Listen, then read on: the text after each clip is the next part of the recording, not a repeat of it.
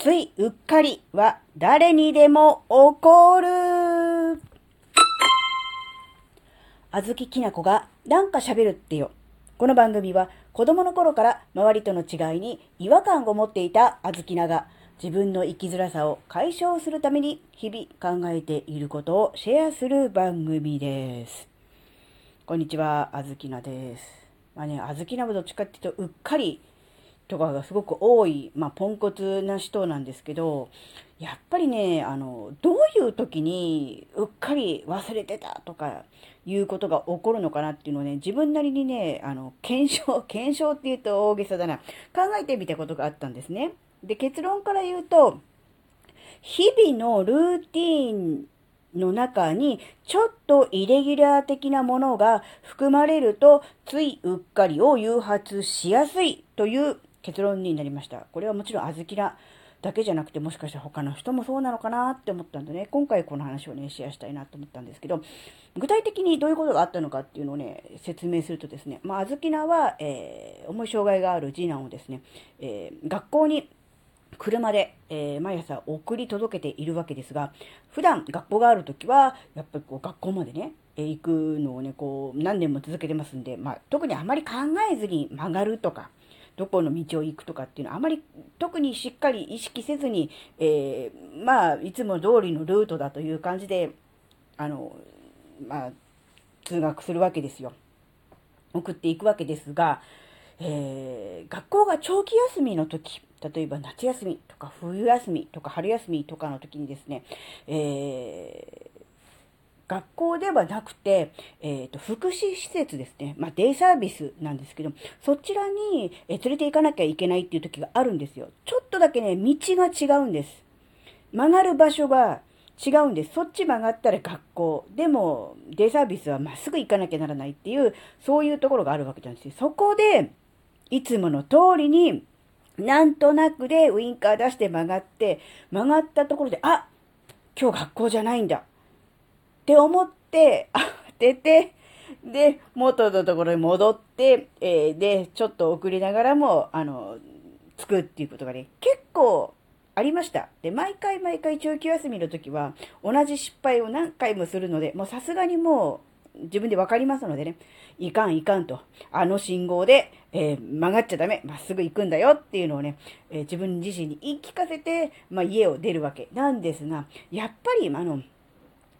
ルーティーンのね、こう、長い、えー、期間、同じことを繰り返している、その繰り返している期間が長ければ長いほど、無意識に何かやってしまってるっていうことがあると思うんです。この無意識っていうのが、例えば習慣化、継続化という意味ではすごくいいと思うんですね。あの、なんだろう、あまりこう、苦にならず、スムーズに、えー、負担なく、えー、続けられる、できてしまうっていうことであるので、本来であればすごくいいことなんですが、ことそこにイレギュラー的なものがえー、加わった時、例えば別のところに行かないとか、どっかに寄らなきゃいけないっていうような用事ができた時に、いつもの通り、無意識になんとなくの感じで、いつも通りの感じでや、ルーティーンに乗っかってると、え曲がるところをあの間違えたり、え行かないで、寄り道しないでそのまままっすぐも目的地に行ってしまったりっていうことが起こるのかなっていうふうに思ったんですね。なので、こういうあの、うっかりミスですね、あの、ちょっと曲がるとこ間違えて曲がった瞬間に、あ、いけないって気がつけば、まあ多少は遅れるかもしれませんが、まあまだなんとかなりますけど、やっぱそこに気がつかないでなんとなくぼーっと言ってると、やっぱりこう、つい、ついうっかりで済まないようなことにもなるのかなっていうのをちょっと思ったんですね。それとやっぱりあれですね、あの、前にもこれだいぶ前、だいぶ前にも喋ったと思うんですけど、あの、スーパーで買ってきた、その、買い物をですね、えー、後部座席に置くんですね。後部座席に置いてあるものを、えー、家に着いた後、そのまま放置して自分と、その、な助手席に置いてある自分のバッグのみ持って、えー、家に上がって、で、しばらくしてから、あ、そういえば買い物行ってきたんだけど、あの買い物してきたのどこやったんだろう。あ、車の中だっていうので、急いで慌てて車に取りに行ったということが、えー、ありました。で、その時はまだね、冬でした。冬でしたし、その、なんていうの、冷凍食品とか生鮮食品ね、お肉とかお魚とかではない買い物でしたので、まだ、なんだろう、被害はないというか、まあ、ね、うん、まあ、やらかしたなぐらいで済んだんですが、やっぱりこれはやっ、ね、あの、夏場で、え冷凍食品とか生鮮食品があれば、ちょっとね、あの、それを調理して 出すのはちょっとはばかれるかなっていうことになるじゃないですか。って思った時に、やっぱりこう、うん、いつもの調子でなんとなく、ドア開けて、えー、カバンだけ取って、そのままバタンと閉めて出てしまうっていう、そういう日頃のルーティンですね。に、やっぱりちょっとこう、後部座席を確認する。チラ見でもいいと思うんですよ。チラッとでも後部座席を見るっていう、そういう習慣をつけておけば、うん、そこにこう、買い物袋があるわけですから、ああ、買い物してきたんだってわかるじゃないですか。なので、そこで、うん、そこに気がつくことができるのかなって思ったんです。だから、あの、なんだろうな。大したことにならないうちでも、いわゆるヒヤリハットのヒヤリの段階で、きちんと自分の中で、うーん、なんだろう、自分なりの対策みたいなものを作っておくのがいいのかなって思うんです。そうすることで、次のもっと重大な事故とか、重大な大変なことにつながらないで、そこでこう、なんだろうな、できるじゃないですか。なので、やっぱりこう、人はやっぱりこう、うっかりするものだし、何かに集中していたり、あるいはこう、ルーティンの中でこう無意識に何かをやっているような状況だと、意識がそこに行かないとか、ちょっとこう、ポカンとこう失念してる、忘れてるっていうことが